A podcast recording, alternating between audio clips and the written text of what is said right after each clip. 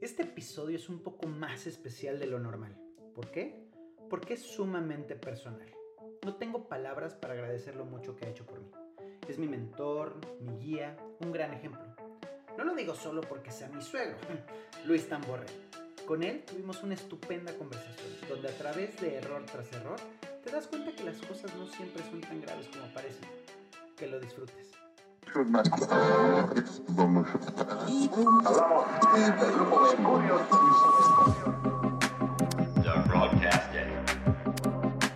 mejor error, con Danny Merlin.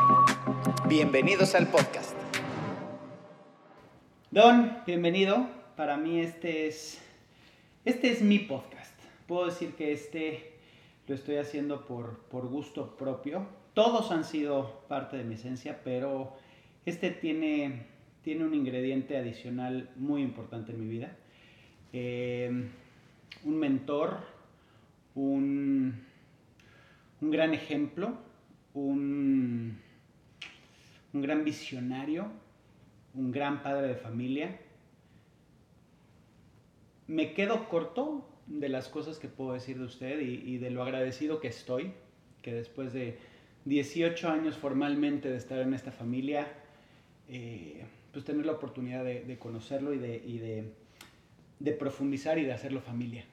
Eh, mi suegro, Luis Tamborrell, y para quien se pregunte por qué mi suegro en este podcast, en primera porque es mi podcast, entonces ahí ya la tenemos. Pero segundo y más importante porque tiene una historia increíble, una historia que para mí ya es normal porque la platicamos pues todos los domingos en casa, pero, pero creo que tiene muchos, muchos aciertos, muchos errores, muchas cosas que, que lo han traído a donde hoy está. Pero no me voy a meter yo, lo voy a dejar que usted lo platique y de verdad estoy feliz, feliz de, de poder hacer esto y tenerlo aquí sentado a mi lado. Muchas gracias, mi Dani. Muchas gracias por el invitarme a este gran nuevo proyecto tuyo. Se me hace eh, que es algo maravilloso, parte de las decisiones que toma uno. Y te agradezco de, corazón las palabras que dijiste y la invitación para que comparta un poco en mi vida y un poco los momentos que he tenido para llegar a estar eh, aquí en Estados Unidos y disfrutando una preciosa familia. Totalmente. Y creo que, que por ahí va el, el, tema, ¿no? La, la, intención de este podcast siempre ha sido de una forma propositiva, de una forma proactiva, de aprender de personas comunes y corrientes, porque al final de cuentas de eso se trata, sus historias y sus errores, porque cada una de las personas que nos escucha y que nos ve se puede sentir relacionada, ¿no? Se puede sentir... Em, eh, identificado. Identificado, exactamente. Entonces, ¿cómo llegamos hasta aquí? Platíquemelo todo. Bueno, eh, platicando un poco de, de mí, de, de cómo fue mi vida, de cómo inicié, digamos, eh, me lleva a recordar cuando yo era pequeño, cuando estaba yo muy chico, era un chavo, a lo mejor muy sencillo, muy bien intencionado, muy naive, si quieres decirlo así, eh, que creía como que todo era Disneylandia, ¿no? Era una cosa bonita, una vida bonita, una familia bonita, hasta que tuve un accidente alrededor de los 10 años, casi cumpliendo 11, que me transformó la vida, ¿no? Me transformó el momento de ser realmente un niño inocente a crecer a una velocidad muy rápida y volverme un adulto chiquito. Es una realidad, ¿no? A los 10 años. ¿Cómo 10 años casi. Eh, cumplo 11 en el, en el hospital. Eh, yo estaba jugando con un amigo en mi casa, en un segundo piso, y nos pusimos a jugar luchas. Y en esos juegos de lucha, en nuestra casa era puros cristales y en una de esas aventadas jugadas el muchacho me avienta y yo pego contra el vidrio y me salgo y al salirme me corto prácticamente la pierna abajo, aquí, y me caigo y me pego la cabeza en una resbaladilla. Pero lo grave de todo es que al salir uno de los cristales al parecer se quedó así eh, parado y ese me rebanó totalmente, nada más el muslo, dejándome un pedacito en la parte de abajo, ¿no?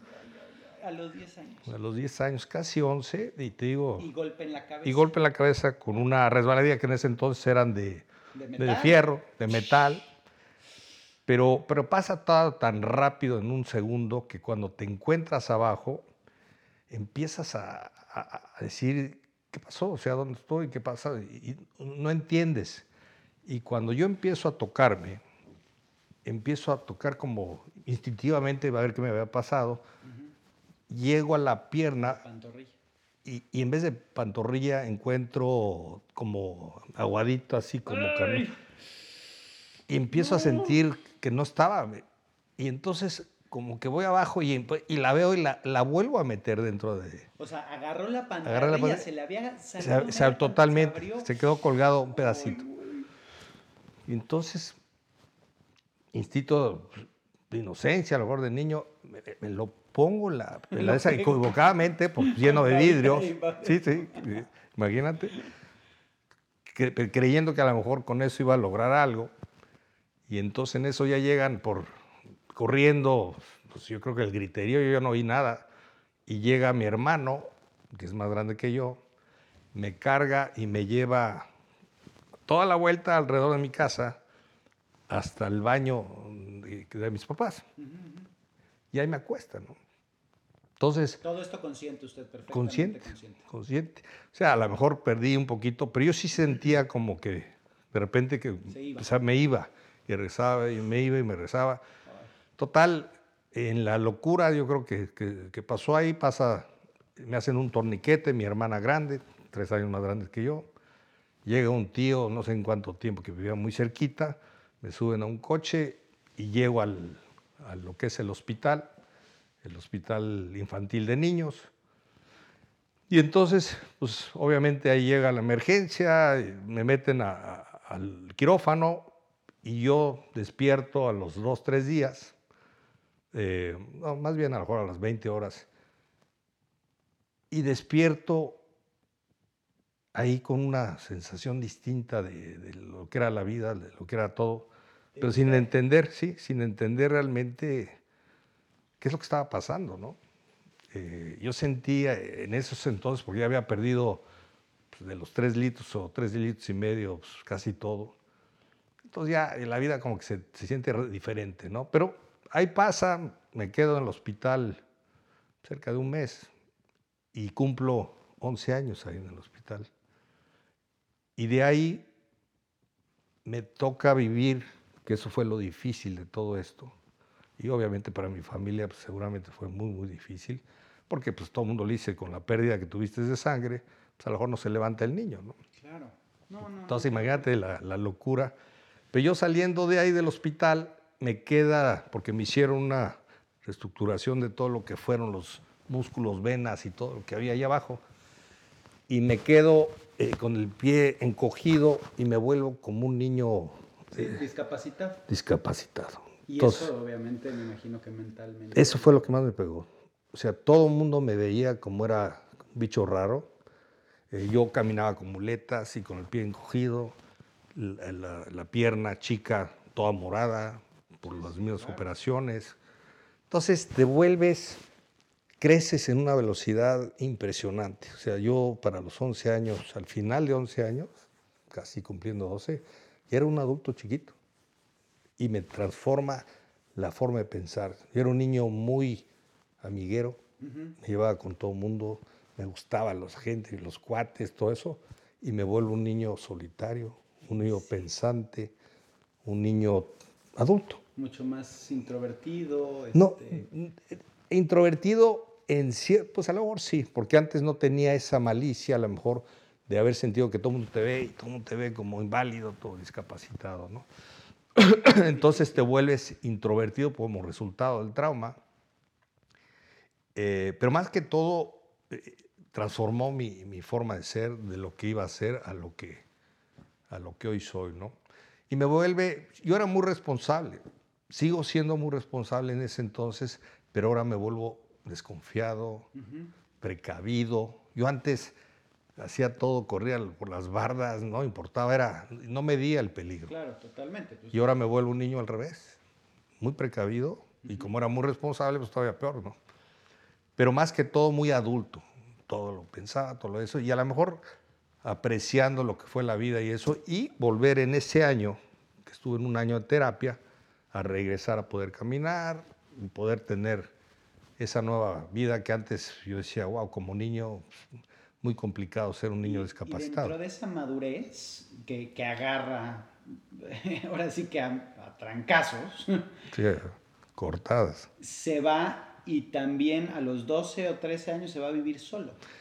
Lo que pasa es que después de eso ya, ya, ya soy un niño más grande, entonces mi papá, eh, que estudió en, en Monterrey, en tecnológico, decía siempre a mis hermanos mayores, oye, la mejor escuela es el Tecnológico de Monterrey, el Tecnológico de Monterrey. Y mi hermana se fue a estudiar la, la, preparatoria y yo dije, si es la mejor escuela, yo tengo que ir. Tengo que irme para allá, ¿no? Entonces mi hermana regresa, que era tres años más grande que yo, y yo le digo, papá, me quiero ir. Que a mí, para mí es un error a esa edad. A los 12 dejé, años, 13 sí, no, años. 14. Dejé, dejé totalmente la de esa con tal de ser muy responsable porque iba a la mejor escuela, ¿no? Entonces dejas toda tu vida, todo tu mundo, todo de niño, por una decisión que me pasó por haber pasado este accidente y sigo mi vida ahora en Monterrey, que lo odié como loco esos, esos años que estuve, los dos, tres años de preparatoria. Porque aparte viene de un tema de, de, de, tranquilidad económica, de sus papás muy bien, todo tranquilo, y decide irse. No, y, y yo vivía, yo vivía, 14 años. No, y vivía en un lugar que en ese entonces la colonia El Pedregal era lo máximo y había muchos cuates y eh, la verdad es que era un, era un bonito lugar para vivir. Estábamos muy bien, como tú bien dices, pues como niño no tienes ese de que y yo vivía bien. Entonces, Pero le gusta la mala vida. Me di una mala vida desde chico por responsable, ¿no? Entonces me voy, me voy a Monterrey y le echo ganas, pero dije, yo ya no vuelvo a regresar a este lugar el día que acabé la preparatoria. Y no regresé, me regresé a la Ciudad de México y yo quería ser restaurantero. Entonces le digo a mi papá, oye, quiero estudiar restaurante y pues quisiera irme. Él iba mucho a Italia y, y, Estados Unidos y, y, Japón. Entonces yo me quería ir a Francia y después me quería ir a una universidad en Nueva York. Y él me dice, Luis, un amigo mío me dijo que la mejor universidad está en Canadá. Entonces, total, trato de irme a Canadá. Eh, equivocadamente mi papá nos lleva a mí y a mi hermano a Canadá sin sacar la visa canadiense. Entonces nos vamos con maleta, ya, ya todos este, despedidos y gran fiesta en México y todo de, los cuates, porque nos íbamos a ir cuatro años. Y a las dos semanas que no conseguimos la visa, mi papá nos dice o se regresan a estudiar a México, a algún otro lado, o, se van conmigo a Europa, porque él se tenía que ir a Europa. Entonces, ya nos da medio cosa ir a Europa, que pase lo mismo, más a los 17, 18 claro, años, o sea, ahí y ya estábamos extrañando a la gente de México, ¿no? Las claro. fiestas y todo, yo ya había estado dos años fuera. Sí, sí, sí. Entonces dije, no, no, no, no, entonces, ¿sabes qué? Déjanos buscar en Estados Unidos, buscamos a Estados Unidos, nos hicimos locos hay unos meses y nos regresamos hasta que nos dijo papá, o se ponen a trabajar o se ponen a estudiar. Entonces, con todo el, disgusto en mi vida, le dije a mi papá, pues me regreso a Monterrey, al lugar donde yo nunca pensé volver a regresar.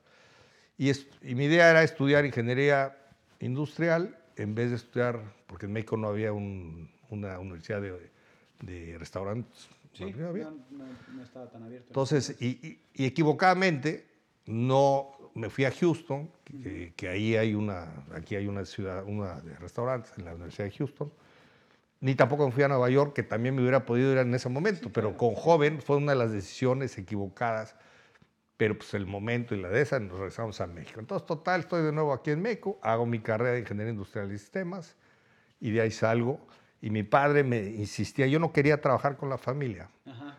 yo quería trabajar y ser independiente. Restaurantero, sí. toda la vida lo sigue diciendo, hasta, hasta el punto, hasta el hasta hoy. de hoy sigue diciendo que él quería... Hasta hoy, sí, sí.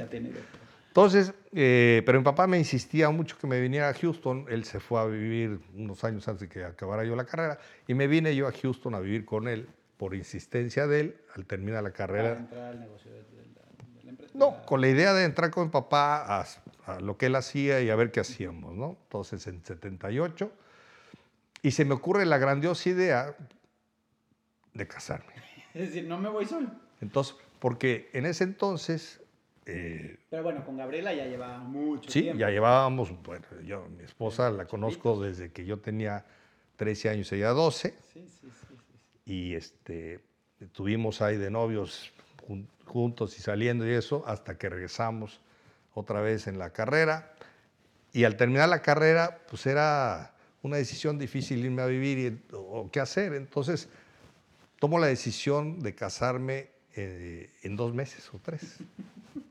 Sin bebé. Sin, sin bebé, nada. No, sí, sí, no, no, no. sin nada, muy, muy decente todo. Y le digo a Gabriel, oye, ¿te quieres casar? Nos casamos y nos vamos a vivir a Estados Unidos en dos, tres meses. Y total, me dijo, sí, y se vino, nos casamos. Ella, yo de 21 y ella también acaba de cumplir 21. No, qué cosa. Entonces nos venimos acá y para no hacerte el cuento largo, eh, empiezo con mi papá a hacer negocios, lo que él hacía, aprender, porque yo venía de una universidad donde es más enfocada a empresas grandes Claro, la que, que a todo. empresas familiares. Y entonces, pues reinvéntate. Y, pues, mi papá tenía sus negocios diferentes, una empresa más familiar, de ventas, que yo no tenía nada que hacer con ventas, ni el carácter, ni la mentalidad, ni todo. Desde que se cayó de los 11 Sí, años. como, que ya no como ingeniero, pero necio. Oye, papá, yo quiero poner un restaurante. Oye, entonces mi papá tenía unos terrenos y dijo, pues, ¿qué te parece si lo ponemos aquí? Que él era muy aventado. Y yo no sabía nada de restaurantes y dije, pues lo ponemos. Entonces, la oportunidad, yo voy a ser restaurantero. Y total, ahí ves. Y mi viejo era de los que, ahí está, y hazle como puedas y es tu bronca, no mía. Entonces yo hago el restaurante, lo pongo en el restaurante, hago todo maravillosamente bien en el lugar equivocado. Entonces...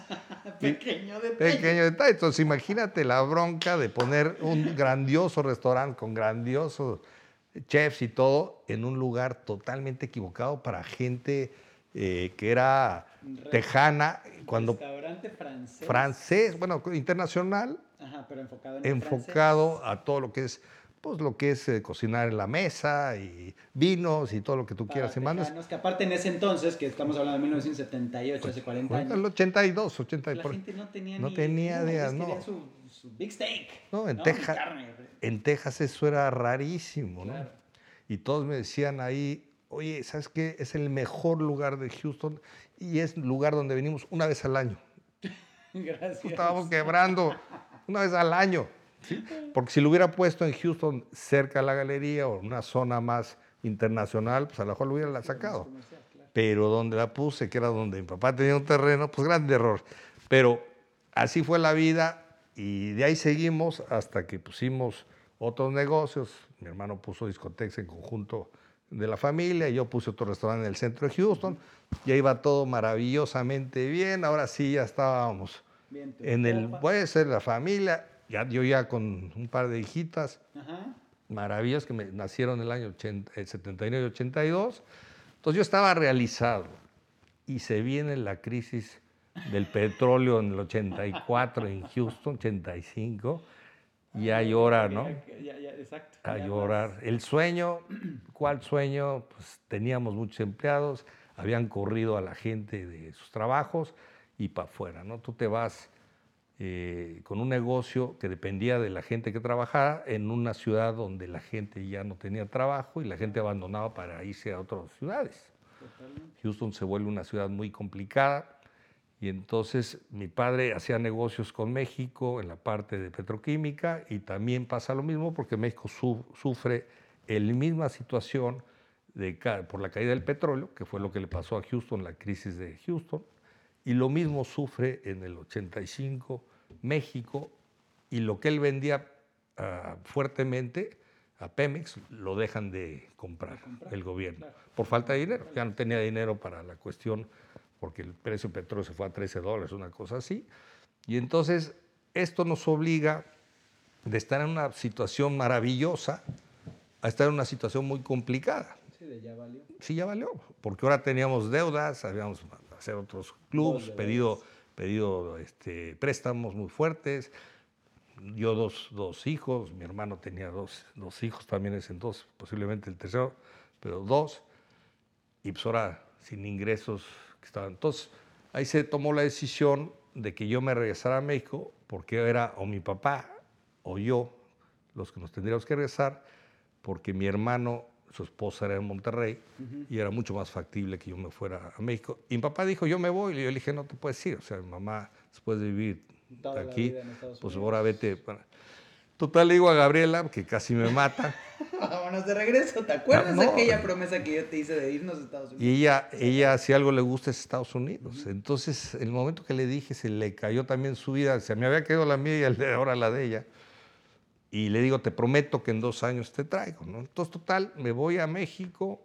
Dios me, me ayuda. la situación se pone distinta de estar muy mal.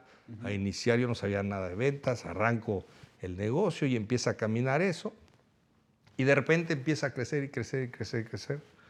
Donde de yo estar en 86, una situación muy complicada por, pues ahora sí que sin lana y con compromisos y familia y todo, mis papás aquí y todo, a empezar a generar y generar y generar, generar. O sea, Dios te acomoda las cosas, el universo, llámale lo que tú quieras.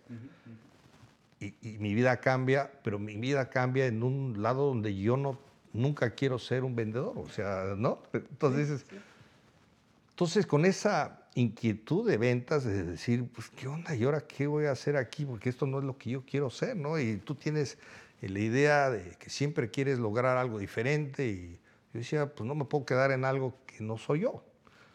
Entonces, en el año 91, después de tener años muy bonitos de, de dinero y crecimiento en todo lo que era el negocio familiar, decido yo hacer algo nuevo, ¿no? Y también... O sea, le llegó el aburrimiento, por decirlo así. Me pasan dos cosas, fíjate. Hay, hay, un dicho que me encanta que es en, en, inglés que dice, nothing fails like success. Y quiere decir, nada, nada fracasa como el éxito. ¿Y a qué me refiero? Es eh, cuando las cosas van muy bien, como que te acostumbras y entonces dejas de hacer lo que te llevó a ese lugar, te pones cómodo sí. y dices, ah, o te sientes midas, o te sientes que tú puedes todo porque, porque lo has logrado. Claro. Pero dejas de hacer los, las, las acciones que te llevaron a ese punto y piensas que de la noche a la mañana puedes llegar a, a, lograr lo mismo. Lograr lo mismo ¿no? Sí, sí, yo, yo creo que, ¿qué, ¿qué es lo que pasa? Y creo que a todos nos pasa. Tenemos momentos muy malos, que fue cuando el restaurante lo pongo en el lugar equivocado y te sientes un perdedor. Y después tienes momentos excelente, extremadamente buenos donde vuelves a recuperar tu, confianza y tu vida como persona y al revés, crees que puedes lograr todo y creo que todo lo puedes lograr, pero llega un momento donde tú dices, esto es poco para lo que yo puedo hacer, entonces tengo que buscar hacer algo. Y no está mi potencial ahí, no, estoy desarrollándome como no las ventas las he odiado toda la vida. Así es, pero, pero, pero, pero, en ese entonces estoy ahí y estoy diciendo, y entonces hasta que me pasa algo muy determinante en el año 91 o 90, tomo la decisión. ¿Y qué me pasa? Que yo venía en México en mi coche, saliendo de mi oficina, y me viene persiguiendo un coche que yo pensé que venía atrás de mí, y total se me cierran, pistolas, tres cuates, me suben al coche, me golpean, eh, o sea, un relajo ahí enfrente de Perisur todo el mundo se frena y me ve, pero nadie hace nada. Pero es que lo cual antes no, no se daba eso, ¿no? O sea, los, intentos de secuestro eran... Eran mucho menos y eran para casos, pero me toca a mí y me toca que me lleven y, yo traía normalmente un chofer y ese día no traía a nadie, como sucede, curiosamente. Y entonces uh, me llevan y cuando vamos, de regreso ya vamos saliendo, vamos a entrar al periférico, de Perisur al periférico, yo digo me van a matar por la, la, cuestión de estas gentes que era totalmente agresiva. Entonces digo, me van a matar y decido aventarme del coche. Así de plano. Es que no, no, vi, no, no, vi, otra solución. No vi la solución porque me estaban golpeando, estaban gritando, se veían que estaban como drogados. Ajá y me gritaban, ahorita que lleguemos vas a ver, y vas a ver, y te vamos a ver, te vamos a hacer, no me dijeron te vas a matar, pero era como muy, muy, fuerte, ¿no? El error de ellos fue que me aventaron atrás solo, y era un carro de cuatro puertas, y entonces yo inconsciente, bueno, consciente pero inconsciente, decido, abro la puerta y me aviento, ¿no? Sin, sin, sin, sin pensar. Sin pensarlo, porque, porque venían coches. Así es. Cuando, cuando caigo de rodillas, me pasan los coches juntos que me pudieron haber pasado arriba. Sí, sí, sí, sí. Entonces, total, para no hacerte el cuento largo, me, pa- respira. me paro, me tiemblan las piernas, los coches se frenan, porque venían a lo mejor a 30 kilómetros por hora entrando periférico, y los veo que se paran, y, y- y en ese entonces no te disparaban. O sea, hoy me hubieran metido cinco balazos en el primer intento de bajarme. Me paro corriendo, salgo corriendo todo sangrado así, a esconderme, y cruzo debajo del puente donde hoy hay una iglesia, está Perisur y el otro lado está la iglesia. Tratando yo, yo vivía en una casa ahí pegadito a la iglesia y digo, pues tengo que llegar a mi casa y estos cuates se van a dar la vuelta y me van a agarrar. Entonces salgo y, y, este, me le subo un, un- un joven que venía con las ventanas abiertas en su coche y me le vi. ¡Ey! Ahorita, vámonos. Y el pobre cuate espantadísimo. No, no, Sí, sí, sí, no me dijo una palabra. Le decía, llévame aquí, llévame acá. Y el pobre cuate, yo creo que peor que yo, me lleva a la casa, gracias a Dios, y se va. Entonces, esa acción hace que yo diga, no puedo seguir aquí, no puedo, porque después vivo una sensación de miedo. Mi familia, pues, ¿por qué mi familia me daba, yo no sabía por qué me habían llevado. Y dije, me van a, van, a- van a llevarse a mi familia o van a rezar por nosotros. Yo no sabía qué estaba pasando. Sí, ya vives en un constante miedo y... Entonces dije, es momento de cambiar mi vida, ¿no? Entonces, ahí cambio yo la decisión y decido hacer un pro- proyecto fuera de mi familia, de mis papás, de mis hermanos, de- del negocio familiar. del negocio familiar. Y esto tomó una decisión. Y, y algo muy importante sobre lo que tú platicas, el, el- el mejor error, el peor error, si quieres llamarlo, son decisiones. Y hay decisiones buenas y decisiones malas. Claro. Y las decisiones malas que tienen un buen futuro puede haber sido tu mejor error. Y las decisiones buenas que tienen un mal futuro a veces no las sabes. Entonces, esta decisión este, mala para mí, eh, que tuvo un buen futuro, fue el salirme del negocio familiar, obligado a lo mejor por muchas circunstancias, eh, pero, pero decido hacerlo. o sea, La, la vida te empuja a tomar esas decisiones que tú posiblemente no te atreves a tomarlas, ¿no? Entonces ya, Pues- a ver, Luis, ya, o sea, date cuenta, que, ¿no? que a lo mejor te digo, yo, yo por ser muy responsable y la familia y todo eso, y esto me orienta a decir, tienes que cambiar de vida, te tienes que ir de aquí, te tienes que ir de la ciudad y tienes que hacer algo nuevo. Y entonces en ese entonces decido, decido este, salirme y buscar un proyecto nuevo. Y, y mi papá prácticamente me da la bendición, como siempre me la dio.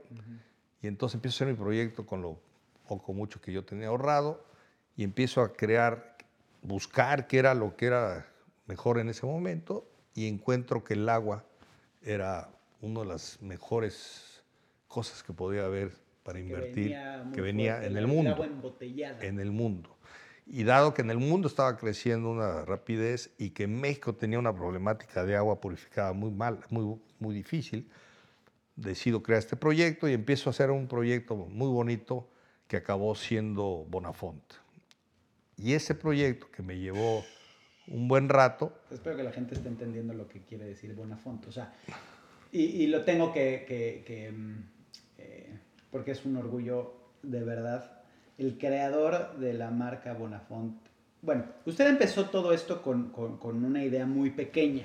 sí, O sea, con una fabriquita, con... Sí, y y mi- la empezó a armar así de, es mi proyecto, es lo que yo puedo con mis fondos. Sí, con hasta mis donde yo podía. Hasta donde yo podía. Y de ahí se juntan Me eh, invitan, las familias sí, grandes sí.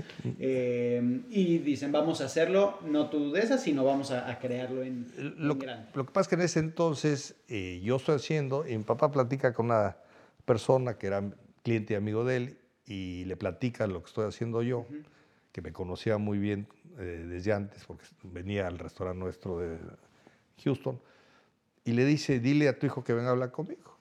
Entonces platico con él, eh, me convence de que mi proyecto lo hagamos juntos, que él le va a meter mucho más fuerza al proyecto. Pues yo de treinta y tantos años, mi sueño, digo, putas, esto va a ser, veo un nuevo mundo y decido eh, tomar la palabra porque lo conocía y tenía confianza, habíamos hecho familiarmente muchos negocios con él. Y me convence diciendo que me va a dar una participación y que le va a haber mucho más fuerza para esto. Que yo era el gerente. Total, hago el proyecto y llega a ser Bonafont. Eran cinco empresas las que se formaron y el, bon- el nombre acaba siendo por, porque era parte de la familia de ellos.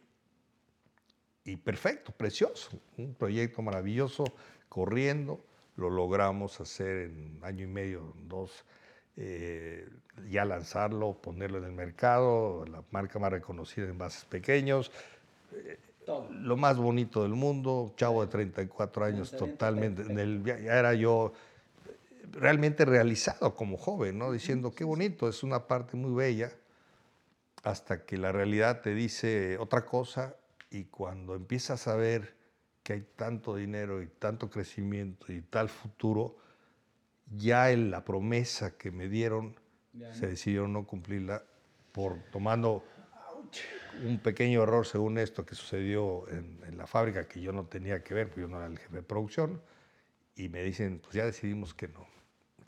Gracias. Para mí se me cae el mundo. Ya, yo ya veía... ¿Era, ¿Era, su, su... era, mi, era mi bebé, era mi proyecto, era mi todo, y en ese entonces realmente era mi vida, porque yo abandoné el negocio de alguna manera familiar, que lo dejé eh, en sociedad con mis papás y, y mi compadre, eh, pero ya no lo atendía, yo ya dejé de, de, estar ahí, ¿no? Entonces, cuando me pasa esto, me, me, ofrecen, quédate como director general y te vamos a pagar muchísimo dinero, pero perdí la confianza en toda esta gente eh, sí, sí, sí, muy fuerte, muy rica de México, que abusan, abusan de la gente que no tienes manera de defenderte, joven que no había forma de que yo hiciera nada, traté de firmar los contratos durante toda mi estancia y siempre me decían que sí, mandaban al abogado, larga, nunca larga, me lo larga. lograron. Y obviamente, pues con una malicia y con un colmillo muy grande, ¿no? Entonces, salgo de Bonafont, por desgracia, en el año eh, 90 y, era 94, cuando eh, matan a Colosio. Ese mismo año, yo salgo en enero, febrero, porque les dije no, o sea, no, si no me cumplen, pues no voy a quedar aquí, claro, ya no creo. Y en el año 94, dos meses después, matan a Colosio. Yo regreso a mi, pues, al negocio familiar a ver cómo está, pero yo ya sin ganas de nada, se me acabó la sí, vida, sí, si quieres llamarla así. Pues deframado, decepcionado, el mundo, tu cabeza, todo lo pierdes en ese entonces, las ganas, todo. Crees que es el abuso más grande. Cuando te roban, te secuestran o te roban sí, algo, tu vida cambia, ¿no? Y esto me hace a mí realmente perder esa visión que tenía yo tan agresiva y desconfiada.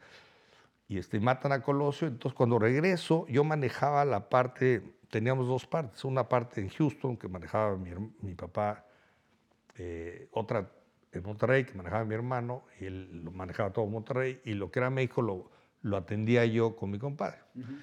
Regreso a, a ver mi negocio sin ganas, matan a Colosio, nosotros importábamos en dólares y nos pagaban en pesos y entonces empieza a dejar todo el mundo de pagar.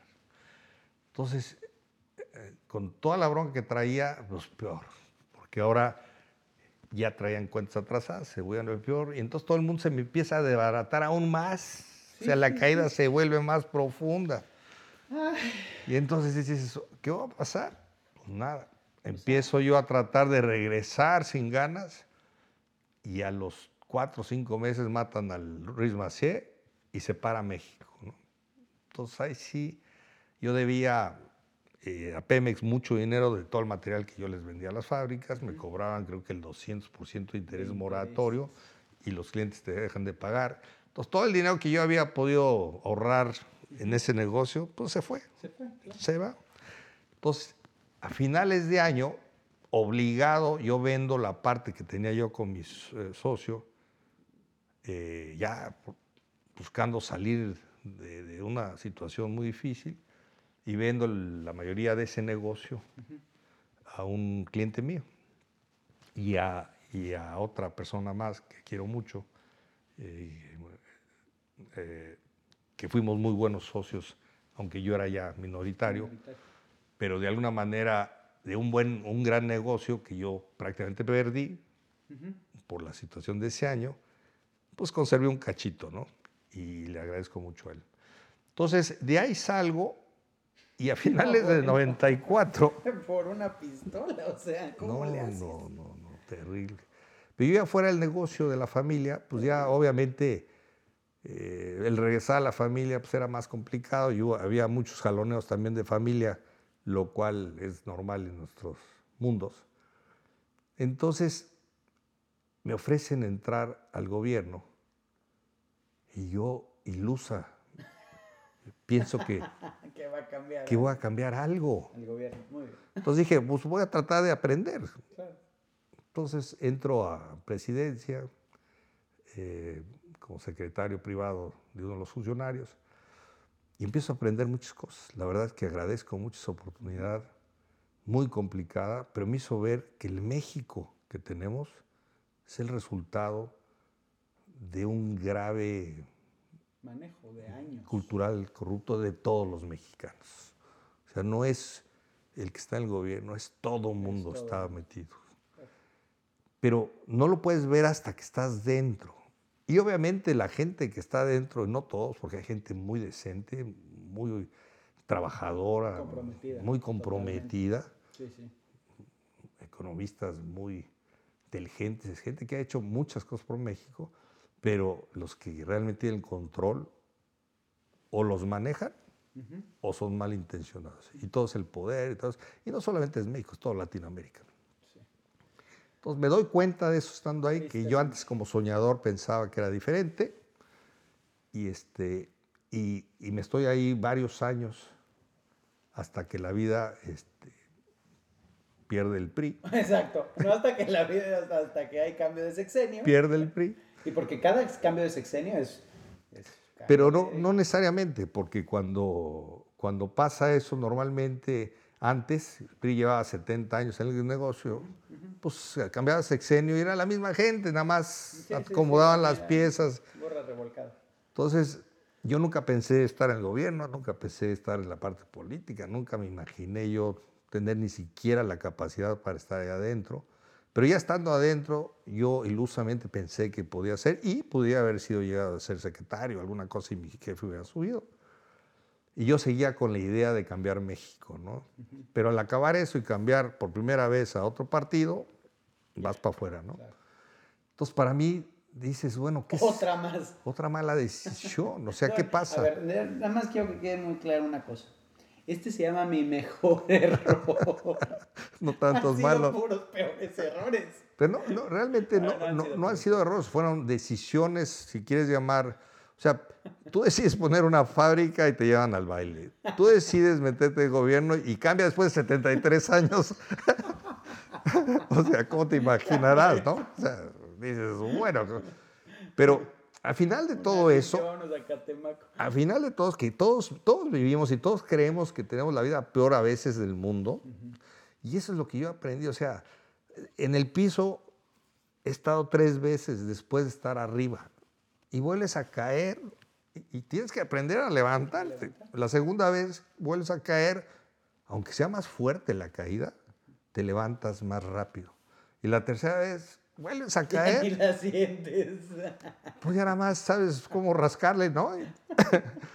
Entonces, ya la tercera vez que me, se acaba esto del gobierno, curiosamente también, en ese entonces que yo estuve en gobierno, me tocó, eh, por que me dejaron ser el director de desarrollo institucional, el, todo el análisis de lo que era el Internet. Entonces, en ese entonces no había Internet No, en el mundo. era el No había. No, ni siquiera, ni siquiera empezaba. Entonces, todos los estudios, todo eso, me tocaron a mí verlos. Y entonces aprendí muchas cosas que, de una cosa que venía que no sabía realmente qué iba a hacer, pero me emociono y me empiezo a entusiasmar. Entonces dije, pues voy a poner mi empresa de internet. Internet. Y cuando acaba eso, y dije, bueno, pues ni modo, ahora sí que me tocó no ser esto, pero me voy a dedicar a esta parte que me apasiona, ¿no? internet. Y ahí ves, hijos, feliz de la vida en el año 2000, eh, iniciando mi empresa de internet y suddenly lo que es el 911, ¿cómo se llama? Las Torres Gemelas. Estoy en México ya con gente eh, contratada y se le pegan a las torres y todo se paraliza en, en México y Estados Unidos, todos los proyectos. 2001. Sí, porque gana eh, Fox el 2000, a finales en diciembre, y en 2001 pasa esto. No, bueno. Entonces ya dije, ¿sabes qué? Se acabó esto y me voy a Estados Unidos y voy a empezar mi proyecto de cero en Estados Unidos. Y órale, a caer de nuevo, porque Bueno, bueno, bueno. Ah. No, no, no, no. Ah, ya me toca hablar a mí. Esta es mi parte. A ver. Porque gracias a que yo llegué a la familia. ha esa bonita bendición que nos esa llegó. gran bendición. No, la verdad es que, Y en que ese fue lo más- precisamente nos casamos y sí creo, no, no mi llegada, no, la verdad es que no, no por mi parte, pero sí la llegada de André. Yo creo que la, la- la llegada de, de nuestro primer hijo de André eh, fue el que hizo el detonante de, de- de cambiarle la, los, no los malos pensamientos, sino la, la- todos los trancazos que traía y todos los golpes que traía al ver a esa criatura en sus brazos, porque me acuerdo perfecto, lo, lo cuidaba y lo, lo, lo aman y lo adoran, pero, pero, pero le cambió la vida. me dio, me dio vida. Sí, André, esa, esa situación que, que en su momento fue difícil, si quieres, de entender, sí, sí. eh, me dio vida, me cambió la vida y de- con todo lo malo de eso, me volvió a, a dar esa fuerza de decir, vamos a salir, vamos a crecer, vamos a hacer todo. Y yo disfruté lo más que pude gracias a que ustedes se vinieron a vivir con nosotros y que nació aquí. Y eso de niño me inyectó todo para... Porque yo estaba ya así como... Sí, sí, Sí, dije, bueno, ¿qué sigue? No? O sea, no había esperanza. Y- no, y- no esperanza, sino y, y más no que yo ya pensaba que yo tenía muchas posibilidades en México por Ujú. entender el sistema y que es más fácil hacer dinero en México. Estados Unidos es un país muy complicado, que ya me lo había probado antes, Ujú. que me había hecho caer. Pero pues ahora sí que después de caer, y, y te acuerdas, empezamos del piso, o Del sea, piso. empezamos de cero, o sea, otra vez la pero ya la contaremos, ya, ya, ya llegará. a barrer, ¿no? Y entonces, cuando empiezas a barrer después de haber sido no sé quién y eso, es muy difícil, porque nadie quiere barrer después de que fuiste jefe y Sí. te sentiste ya y tuviste muchos empleados. Ahora tienes que empezar del piso.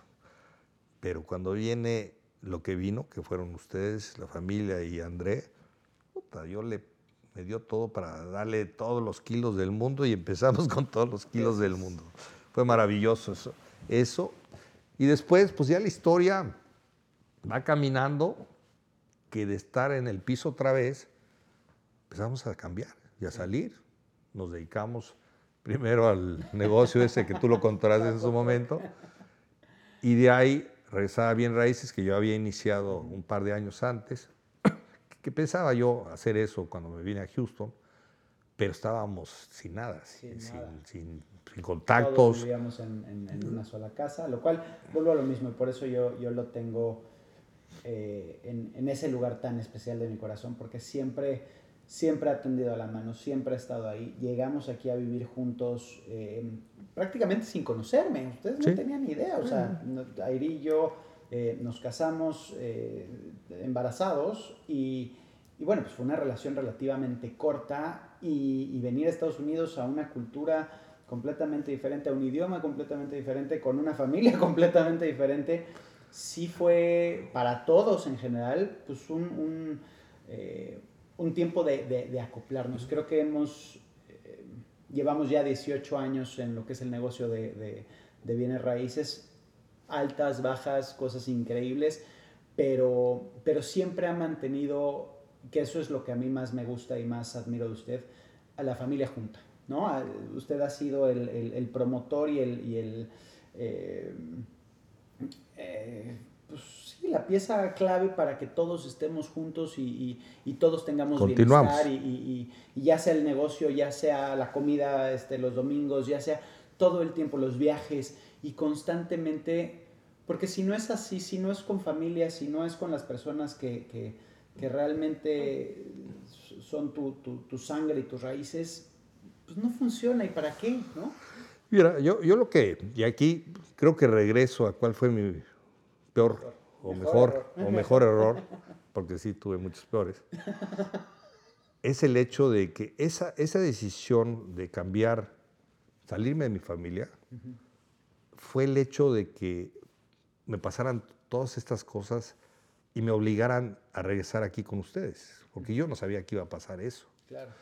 Y hoy que veo, después de que todo, lo que hemos logrado, lo que hemos crecido, donde hemos estado y que hemos logrado juntos sin matarnos como familia, que es algo, oye, yo lo viví en mi casa y con mis hermanos y tuve muchas discusiones, muchos rollos, lo veo con muchas familias, un peleadero con todo eso, pero aún así, si yo me hubiera quedado con el negocio de la familia, a lo mejor hubiera tenido que seguir viviendo en México, porque hubiera estado casado por mantener y crecer ese negocio y nos hubiera obligado a estar ahí. Entonces hoy lo que veo, después de ver todo lo que ha sucedido en México y la transformación, con todo lo malo y lo eso que, lo que se perdió en el camino, tengo todo. Todo.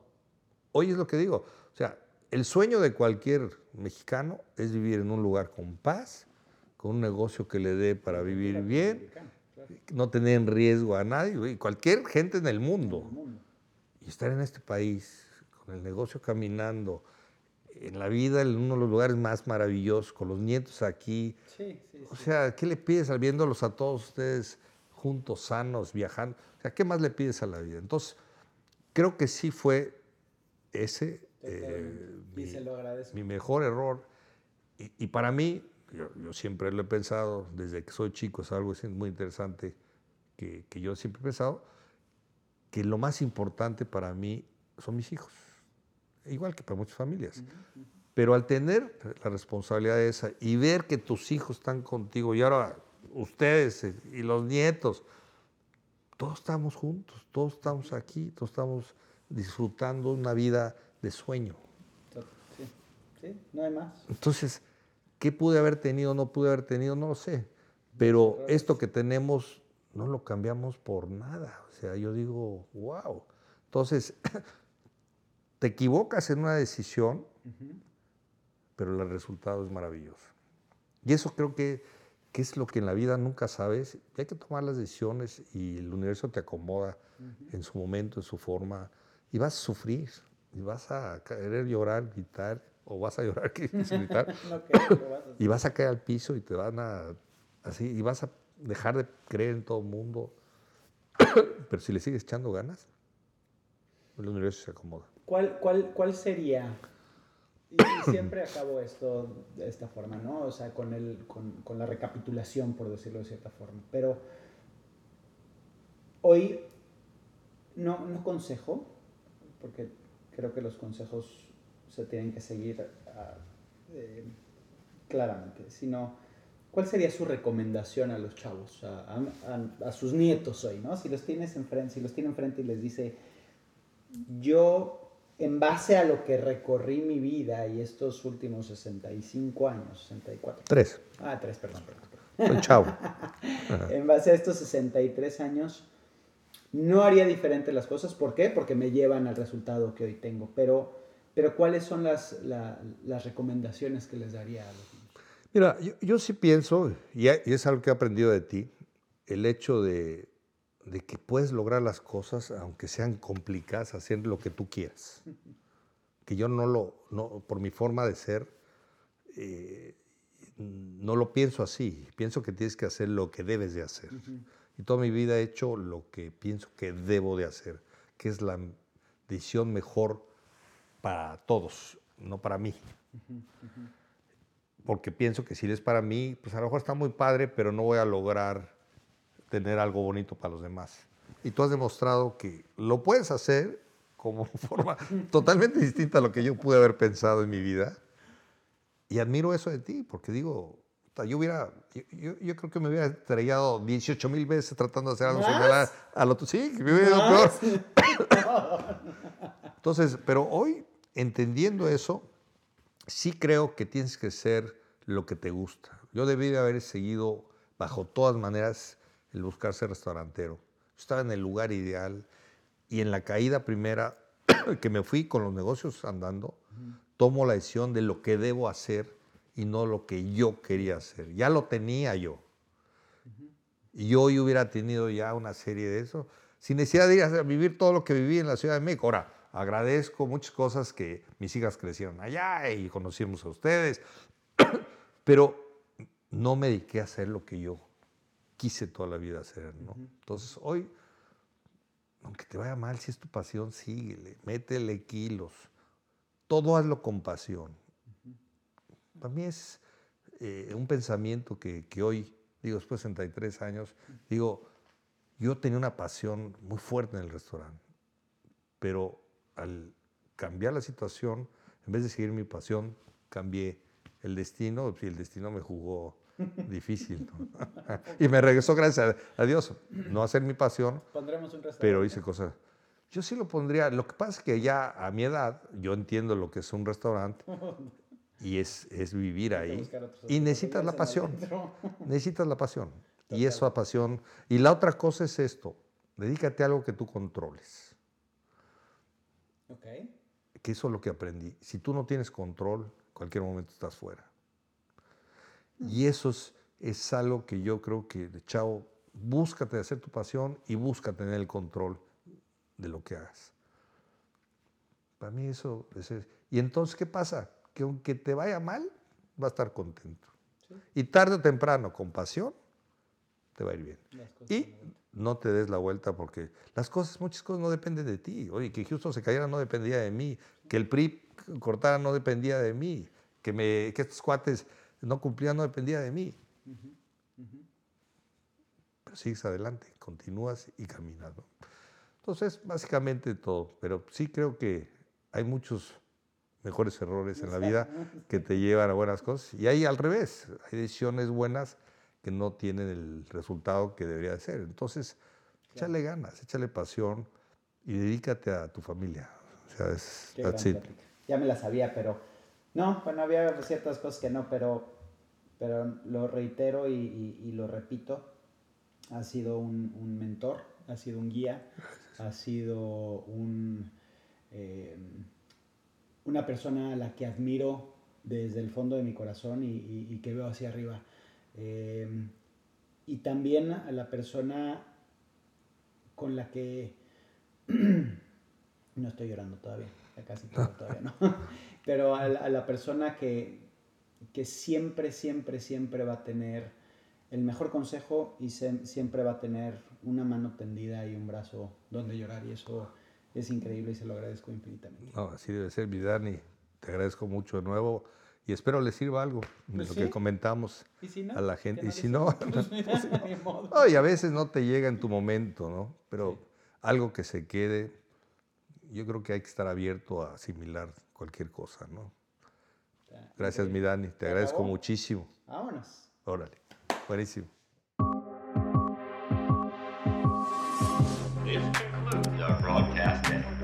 No te pierdas el siguiente podcast. Esto se acabó. Muchísimas gracias por escuchar mi mejor error. Les pido que lo compartan, le pongan likes, se suscriban y nos den sus comentarios porque son sumamente importantes para nosotros. Nos vemos a la próxima.